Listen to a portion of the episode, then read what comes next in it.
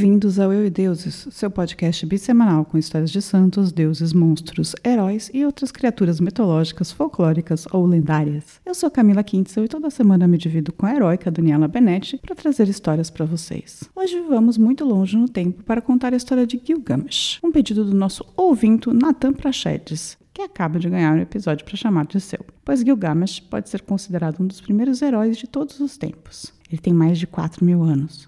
E mais, o bichinho ainda tinha uma ligação curiosa com um dilúvio e um barco, alguns milênios antes dessa história ter vindo à tona. Mas aguenta aí que eu vou contar para vocês. Valeu, rapaziada que tá chegando agora, para quem não sabe, meu nome é Xandão, sou fruto de uma vontade divina e último herói da Terra. No final dos tempos, deixa comigo, que o apocalipse só vai acontecer pros perdedores. Gilgamesh era o rei da cidade de Uruk, filho de Lugalbanda e Nisum, na Mesopotâmia, cerca de dois mil anos antes de Cristo. Ele era dois terços Deus e um terço ser humano, ou seja, esse um terço fazia dele mortal.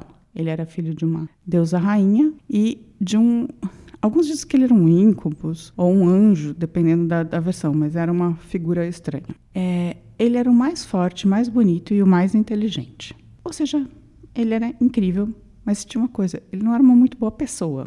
Basicamente, ele era um estuprador. Ele desvirginava todas as mulheres da cidade, além de muitas outras tiranias. Aí, tipo, construam isso para mim em cinco minutos. Ele não era um cara legal, tá? Porém, lindo e fortíssimo. Muito bonito, viu? Parabéns. O povo, cansado das tiranias de Gilgamesh, rezou para dar um, os deuses darem um jeito nisso. E aí, os deuses, né, cansados de ouvir tanta reclamação vindo de baixo, falaram: vamos nos reunir para ver o que, que a gente ia fazer. Aí eles chamaram uma das deusas primordiais e falaram: Amiga, você precisa dar um jeito nessa parada. Então ela decidiu criar de barro um ser meio peludo, meio cabeludo, tão forte quanto Gilgamesh para lutar com ele. É o Enkidu, que é esse ser enorme, fortíssimo, peludo e cabeludo. Caba feio do carai, boy! Hey. que bicho é esse, meu irmão?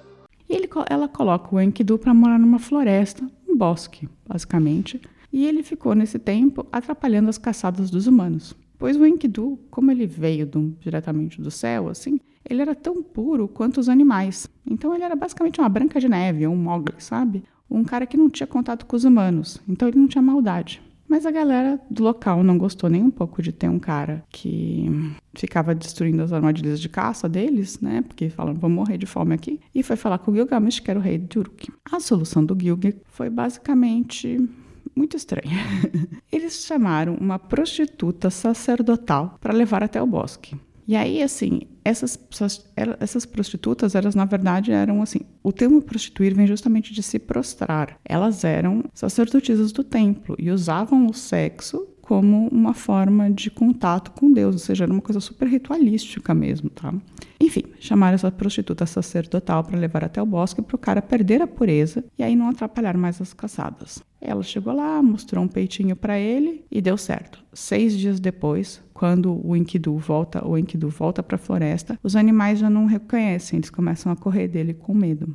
Então ele resolve ir para a civilização. Depois de um tempo na civilização, Enkidu vai para Uruk, disposto a quebrar o Gilgamesh na porrada. Basicamente porque o povo estava contando o que, que o Gilgamesh estava fazendo com, com, com, o povo, né? Desvaginando as meninas e sendo tirano e tal. Os dois lutam uma luta terrível. E lutam tanto que acabam virando amigos, assim. Eles, tipo, se dão tanta porrada que acaba, tipo, os dois desistindo, reconhecendo a força do outro. Não aguenta 10 minutos de porrada comigo, moro?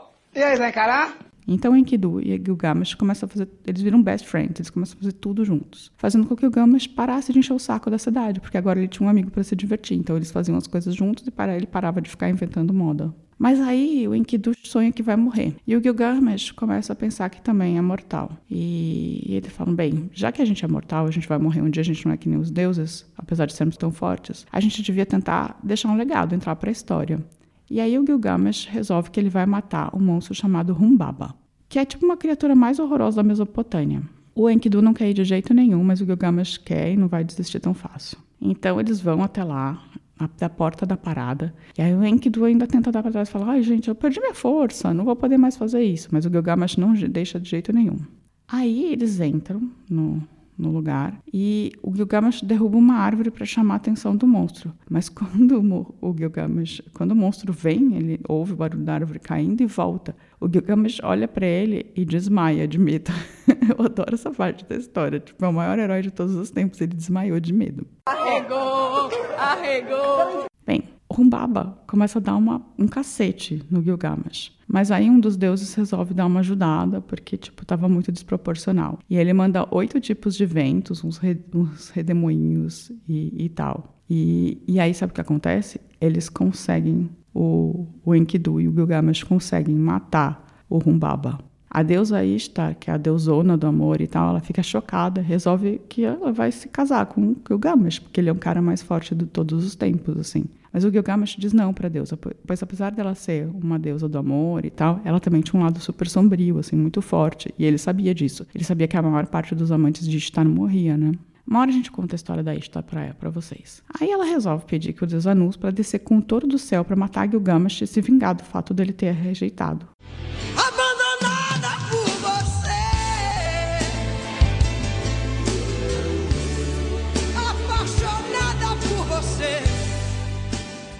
E aí o touro do céu não era tipo fraquinho, era o bichão mais bichão de todos os bichões ali da Mesopotâmia. E o Gilgamesh não se faz de rogado. Fala pro Enkidu, segura ele pelos chifres que eu venho com a minha espada. E os dois juntos, assim, super bichões, matam o touro do céu. E não só, eles cortam pedaços do touro do céu e jogam na cara da Ishtar. E ainda falam, ó palhaça, se tivesse a seu alcance, é tu também tava em pedaço aqui. Tipo, meio desafio, ó Deus, joga um pedaço de touro na cara dela. Um pedaço de bife.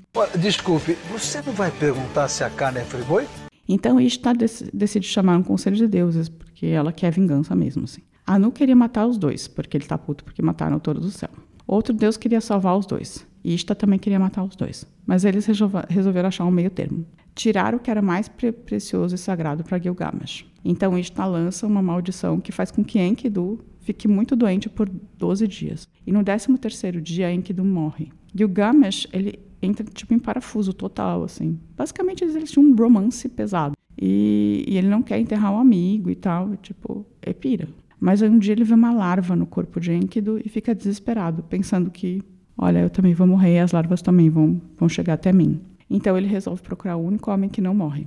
Ele vai atrás de Utnapishtim, e para chegar ao Itnapstim, ele encontra os homens escorpiões que guardavam o portão do sol poente. Aí ele convence os caras a entrar e ele começa a andar assim, em direção onde deveria estar o Itnapstim. Aí ele encontra uma árvore maravilhosa com um topo cheio de lápis lazuli e uma mulher misteriosa. Ela diz para eles: Olha, os deuses deram a morte para o homem e mantiveram a vida para eles. Você precisa viver plenamente, esse é o seu caminho, sabe? Em vez de ter que procurar o Tnapistim. Mas ele não se convence, ele agradece e segue. E aí ele anda, anda por muito, muito, muito, muito, muito tempo. Ele vai até a separação onde tem o mundo dos mortos e o mundo dos vivos. E aí ele descobre que o Tnapistim dá numa ilha. Ele encontra o barqueiro Ushanabi, que o ajuda a atravessar o mar cósmico para chegar até o Tnapstim. O barqueiro fala para o Gilgamesh que se ele tocar na água, ele morre. Mas ele consegue chegar mesmo assim. E aí ele chega para o Tnapstim e fala: Como que você conseguiu ficar vivo para sempre? Me conta. Aí o Tnapstim fala: Olha, teve um dilúvio uma vez e tudo acabou. Mas antes de ter o dilúvio, eu construí uma arca, coloquei vários dos animais, e eu e alguns humanos, e os deuses, para me agradecer, me tornaram imortal. Então você tem que conseguir uma benesse dos deuses. Eu tenho que contar essa história. E aí o Gilgamesh fala: bem, não vou conseguir, né? Tipo, eu tô ferrado. Mas a mulher do Tunapstim fala pro Gilgamesh: olha, tem uma flor que pode te fazer, não vai te deixar imortal, mas pode te fazer rejuvenescer. Então você come ela quando tá velho, e aí você volta a ser mais jovem. E aí o Tunapstim fala: olha, essa planta fica no fundo do mar, ela tá cheia de espinhos e tal, mas o Gilgamesh resolve ir. E aí ele você vai, chega até o lugar com o barqueiro lá, se amarra numas pedras, vai até o fundo do, la, do mar e consegue pegar a planta. Mas aí, na volta, ele está muito cansado e dorme, essa é uma das versões. E e na outra versão ele está num riachinho tomando um banho, e nisso uma serpente sobe no barco e come a planta. Ou seja, ele perde a planta né, da juventude. E aí, nisso, a cobra começa a trocar de pele e vai se rejuvenescendo. E essa é a explicação porque as cobras trocam de pele. Sou cobra, Jéssica, sou bem cobra.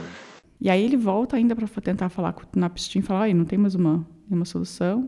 Mas o Tunapstin, que é super sábio, fala: olha, você pode, você não pode ser imortal, mas você pode ser feliz, que é uma coisa que os deuses não podem. E isso é uma coisa que só as pessoas podem, então seja feliz. E aí o Gilgamesh volta com esse conhecimento todo e resolve contar sua história para o mundo. E esse é o fim da epopeia de Gilgamesh. E se você quiser saber fazer como Natan Prachedes e pedir alguma história pra gente, escreva para contato arroba euideuses.com.br. Se você não gostar de mandar e-mail, mande uma DM no Facebook, no Instagram, ou então deixa o seu alô lá no YouTube, nos comentários. E não precisa só escrever, pode compartilhar também, que você ajuda muito, muito. Compartilhe com seus amigos, espalhe a palavra do Eu e Deuses e faça esse podcast tão simpático crescer um pouco mais a cada dia. Uma boa semana para vocês. Um beijo!